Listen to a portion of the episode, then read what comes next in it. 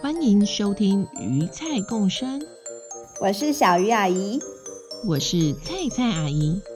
我们喜欢用故事聊生活，各种亲子话题，从童话到新闻，说给大朋友听，说给小朋友听，就让我们听听今天的故事吧。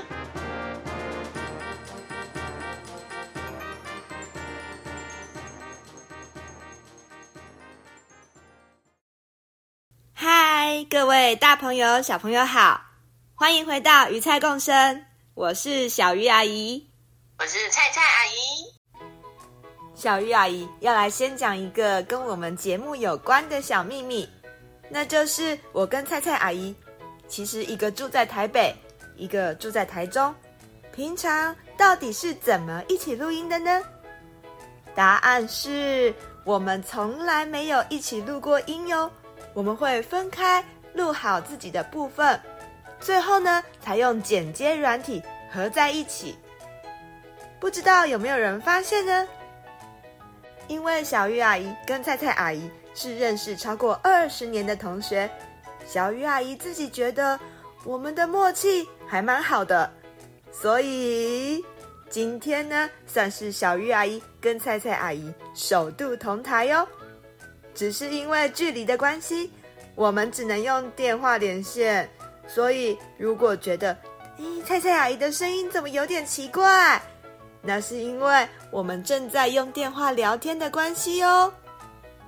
今天我们的节目形态会跟平常有点不太一样哦。阿姨们要来跟大朋友们聊聊天，聊绘本，当然小朋友也可以一起收听。那么就来听听阿姨们要推荐什么绘本。给爸爸妈妈们吧。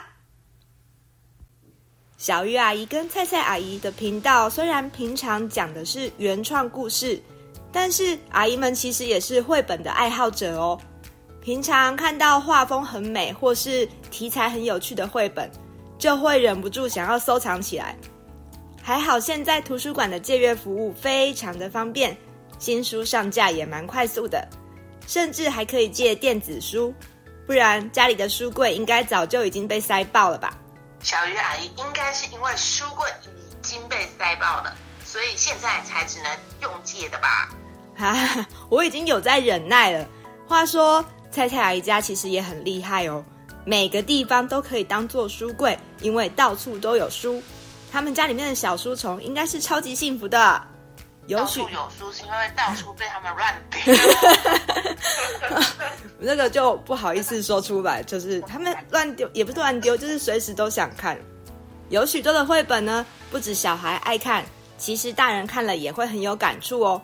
所以今天的节目呢，阿姨们想来介绍几本被我们定义为没办法亲子共读的绘本。要怎么亲子共读，或是亲子共读的好处等等相关资讯。网络上已经有非常多的资料跟文章可以参考了，所以我们这边就先不做讨论。那我们今天节目标题下的很耸动，叫做“没有办法亲子共读的绘本”哦。对，你写这个标题，我还在想说，我们不是亲子频道吗？那没办法亲子共读，那怎么办？就是为了要吸引大家进来听我们的节目啊！你还真是诈骗集团。没错没错，我是诈骗集团哈。不过呢。这几本我们一起挑的书，我是真的还没有准备好要跟小孩一起亲子共读，因为有的是我光是自己看或是听，我就会眼泪不受控制的一直流。我现在讲就觉得有点鼻酸，是为什么？然后有的是我看完之后呢，会自己一直沉浸在那个剧情里面，一直回想，然后会很想要有一段看完书以后自己安安静静躲起来跟自己对话或是思考的时光。但你说的这种时光。对妈妈来说是很奢侈哎，对，就是这种时光常常出现在厕所里面，所以我都对外宣称我的时间就是切得跟绞肉一样碎。那就不多说，我们来看看阿姨们没有办法亲子共读的绘本清单吧。首先呢，第一本就要来介绍比切洋葱还要更催泪的绘本，叫做《云上的阿里》，图文作者是日本的陈景文。翻译是陈莹如，二零一七年由亲子天下出版。那这一本呢，我自己认为是呃，可以说是妈妈界的禁书，因为我每次看到一半，我就会自己哭得稀里哗啦，很怕会哭到没有办法讲下去，或是小孩可能会觉得，诶，妈妈怎么了？所以目前我还没有尝试过跟小孩一起读。这次为了这个主题的节目，我自己密集的看了这本书好几次，然后甚至是去 YouTube 用听的，然后每次都还是会哭。不过那个哭的时间有慢慢的变短，这样子。而且我开始觉得你已经开始有鼻音嘞，不会再偷偷的哭了吧？是有点荒唐，对。不会啦，搞不好你做完节目你就有办法亲子共读了。对，就是我就是自己剪接完之后，我可能就对这本书就免疫了这样子。这本书是在妈妈界算是非常有名的，有名的催泪。我自己是在书店里翻书的时候才翻一翻看一下下。我就开始觉得眼眶红红的，然后我就觉得不妙，不行，在书店里哭，所以把书就赶快放回去，然后把眼泪擦干。然后之后我都不太敢碰这本书，我觉得太可怕了。那这一本的剧情的大纲呢，是在讲一只已经离开妈妈到天上的小绵羊阿里，他正跟着小绵羊的队伍排队要过河。那每只羊都带着跟自己最珍贵的回忆有关的东西，只要过河，回忆就会消失哦。那绵羊会长出翅膀，然后离开，去到一个全新的世界。那阿里呢，从云上往下看，看到他离开以后，妈妈实在太伤心，太伤心了，什么事都不想做，然后什么人都不想见。他想尽办法要回到人间的家，想要给妈妈一个拥抱。后来阿里真的成功的偷跑回家，哎，他是把自己的毛剃光光，做成绳子，从云上垂降下来。抱了抱妈妈后，他才又被带回到天上去重新排队。虽然羊妈妈看不到跑下来抱他的阿里，但是呢，他似乎可以感觉到他来过哦。于是妈妈开始回忆跟阿里一起生活的点点滴滴，然后振作起来，把藏在床底下，在阿里离开前还来不及织完要给阿里的羊毛衣给织完。然后呢，妈妈一织完，诶，正在天上排队过河的阿里身上，竟然也突然出现了一件可爱的羊毛衣。那最后，阿里就穿着妈妈织给他的羊毛衣过河了。大朋友、小朋友可以猜猜看，阿里过河之后，他的毛衣会不会消失呢？嗯，就是光是听你这样剧情简介哈，然后我又开始觉得，因为就是因为看过那个书，所以就是我又开始觉得，哎呦，鼻酸，超恐怖，不完全不能想象那个绘本的画面这样子。真的，就是当妈妈以后，哭点真的超低，低到就像那个马里亚纳海沟那么低。然后我可以知道为什么你要分配我这一段，因为我刚刚念到我都差点你念，你直接就哭出来。我念，我念，我念，我就哽咽，然后就会就会觉得，哎，这个主持人怎么 突然自己就崩溃这样子？对。然后可我觉得妈妈的哭点真的很低，因为像我第一次去看那个巧虎舞台剧，我看到巧虎从后台走出来开始跳舞的时候，我也开始就大哭，我不知道有哭什么这样子。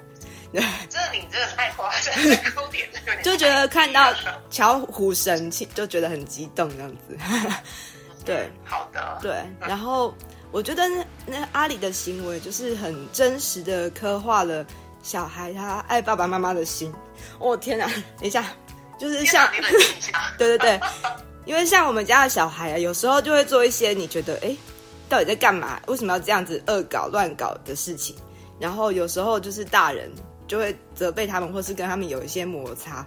但是如果冷静下来问他们原因，会发现他们其实是想要为就是家人或是为这个环境做些什么。然后可是方法可能是他们想的太单纯，然后或太直接，所以没有那么的，嗯。顾到其他事情，但是就是他们其实真的是动机是非常单纯的这样子。嗯，真的，我们就对于他们的行为要多保持一点好奇心，去多问一点，不然不问的话，其实完全看不出来他们是想帮忙，就会变成只是责怪。对，前几天的话，就是我们家就发生回家洗手，然后就不知道为什么洗手乳里面就全部都是水，然后我们就开始找找说是谁在谁在谁弄的。后来小朋友就说啊，因为洗手乳他发现快没了，不好挤，他就灵机一动想说他帮大家加水就好。结果他不小心加太多，又没跟大人说。然后或者是像我在周末的时候我在玩健身环，然后就是小朋友就突然自己站起来走来走去，想说为什么要站起来，就是干扰别人在玩电动。结果他是看到我玩健身环流了很多汗，然后就去要去帮我倒一杯水。我想说哇，我要是没有就是等一下，然后看他的动机的话，我真的就会觉得说，嗯，你为什么做出一些我无法理解的事情这样子？唉，对，所以就是我觉得就跟他们相处的过程是一个他们在练习做事情，我们也在练习，就是嗯、呃，开放心胸去看他们的一些行为模式的过程，然后。就是跟他们互动的时候，大人有时候口气不好，但是最后知道他们这样做的原因，又会觉得很后悔。就是啊，我干嘛这样凶他们呢？然后他们其实就是，当你知道真正原因的时候，常常会觉得啊，其实我很想要抱抱他们这样子。然后，所以当爸妈就是常常就是在这种又生气，然后又感动，然后又后悔，就是有的时候明明知道要多等待一会儿，又做不到，就是在这个过程中一直来来回回，来来回回这样子。对啊，就是当爸爸妈妈就是这样子，边做边学习，所以很多时候相处的当下好像很混乱，但是呢，回头过来再看，哎，其实都是还蛮美好的回忆。嗯，对啊，就是事过境迁以后回头过来看，或是跟爸妈朋友聊天，然后自己在讲的时候，常常会觉得那些混乱其实就是又很好笑，然后又很荒唐。当下就是在那个。环情境当中没有一个人是理智的，但是其实跳出来看，真的是没有什么的事情。然后我觉得就是小小朋友有的时候他还比大人还要勇敢，就是像故事里面的阿里，他就是想尽办法要回来给妈妈一个拥抱。他光是小朋友能够相信他给妈妈拥抱就可以给妈妈力量，然后而且还努力去完成这件事情，就超级勇敢的。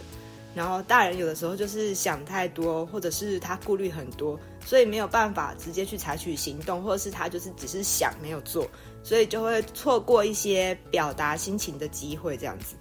那，啊，我现在冷静了。虽然阿姨很害怕 眼泪流不停，所以不敢跟小孩共读这本《云上的阿里》，但是呢，还是推荐给大朋友、小朋友们啊，可以推荐给小朋友们。也许你们就是爸爸妈妈，如果不敢在家里。放这本书，你也可以，就是把它从学校借回来，然后读给你的爸爸妈妈听，这样子。我觉得你家的小朋友很有可能会对你做件这件事，对他们会就是这样，对，然后我就会痛哭流涕这样子。好，那接下来呢，就是我们来介绍第二本书，这本是菜菜阿姨推荐给我的，然后叫做《活了一百万次的猫》，图文作者是佐野洋子，翻译是林真美。是在二零一八年由步步出版。菜菜阿姨，等一下，嘿，等一下，等一下，他，我后来才发现，他他很久就出版嘞。对，但是就是他是再版，再版的啊啊。对对对，就是佐野洋子，他有一系列的书，然后是在。就步步出版社有帮他整理了之后，在二零一八年那个那个时候，他出版连续出版了好几本绘本，因为他其实这个作者是非常有个性的一个作者。然后，对啊，我记得他之前是对，好啊，OK，好，这算算是经典啊，我觉得，嗯。那菜菜阿姨，你你有养过猫吗？没有哎、欸，你真真的没有养过？没有，我也没有养过猫，然后就是。而且其实我小时候，我们家楼下很多流浪猫，所以我其实对猫一开始是有一点害怕。但是，嗯，就是现在我们身边好像蛮多朋友都有养猫，然后因为朋友的关系，所以我就是去拜访的时候，我也会跟别人家的猫去玩，所以慢慢的就开始跟猫比较有一些接触。在我的印象中，猫就是很有个性，然后很做自己，没有想要讨好别人，就是过自己的生活这样子。对，所以很多人都会称养猫的人叫做猫奴。但其实蛮多绘本对猫的描写都是猫的这一种经典形象。然后这本这本书一开头的猫也不例外。就我来介绍一下剧情。这本书叫做《活了一百万次的猫》。那台湾也常常说“九命怪猫”。猫是因为它有独特的身体构造，从高的地方掉下来。相较于其他动物的话，它受伤的几率比较小，所以才会有这个“九命怪猫”的称号。故事里面的这个主角，它是一只活了一百万次的猫。光是看这个名字呢，就知道它比一般的九命怪猫还要更厉害哦。它被一百万个人疼爱过，这些人呢，他都在猫死掉的时候哭了，因为这些猫呃主人都非常的爱这只猫。可是猫完全不爱这些人。举例来说呢，爱过它的人有很会打仗的国王哦。这个国王爱它爱到他带着猫去打仗，结果猫被箭射死，死掉，那国王就很伤心。那另外还有一次是，呃，有一个走遍世界的水手，他也很爱这只猫，他带着猫去航海，结果猫就掉进水里死掉了。然后，呃，猫也当过马戏团的魔术师的猫，还有小偷跟孤独老婆婆，还有小女孩的猫。那后来也因为各种的因素死掉，很像猫的绝命终结战这样子。但猫呢，讨厌他们每一个人哦，它完全不在乎，呃，自己每一次是怎么死掉，它也不会舍不得这些它的主人，因为它最最最喜欢的就是它自己。有很多猫呢，都很想靠近它，然后想要跟这只猫在一起。但是这只活了一百万次的猫，它最喜欢的就是它自己，所以它完全没有接受任何的猫。直到他遇到了一只很美丽的白猫，那他就想要靠近这只白猫，他还跟白猫强调说：“哎、我是一只活了一百万次的猫。”哎，然后可是这只白猫都不为所动。那他还在白猫面前表演他就是不知道几辈子之前学会的马戏团空中旋转，但白猫还是没反应，就顶多就是哦这样回答他，一直到他就是直接对白猫说。我可以待在你身边吗？那白猫原本都只回答“哦”，这次白猫就回答了“嗯”。之后他们就在一起了，然后还生下了许许多多可爱的小猫。活了一百万次的猫呢，从以前它只爱它自己，到现在它喜欢白猫跟这一群小猫，超过了喜欢它自己哦。之后他们就一直一直在一起，直到某一天呢。白猫老了，死掉了。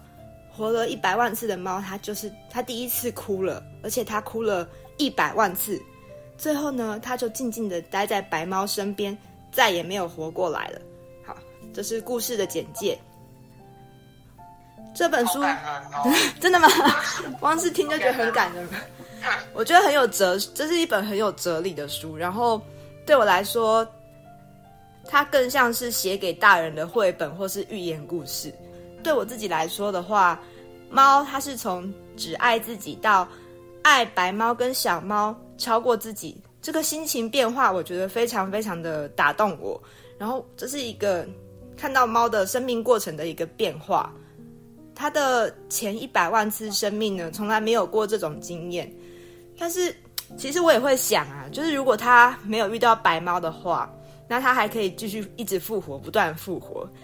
如果他一开始遇到白猫的时候就知道他会嗯面临失去白猫的这个伤心，而且他也会因此变成一只再也没有办法复活的猫，那他还会不会做出这个跟白猫在一起的选择呢？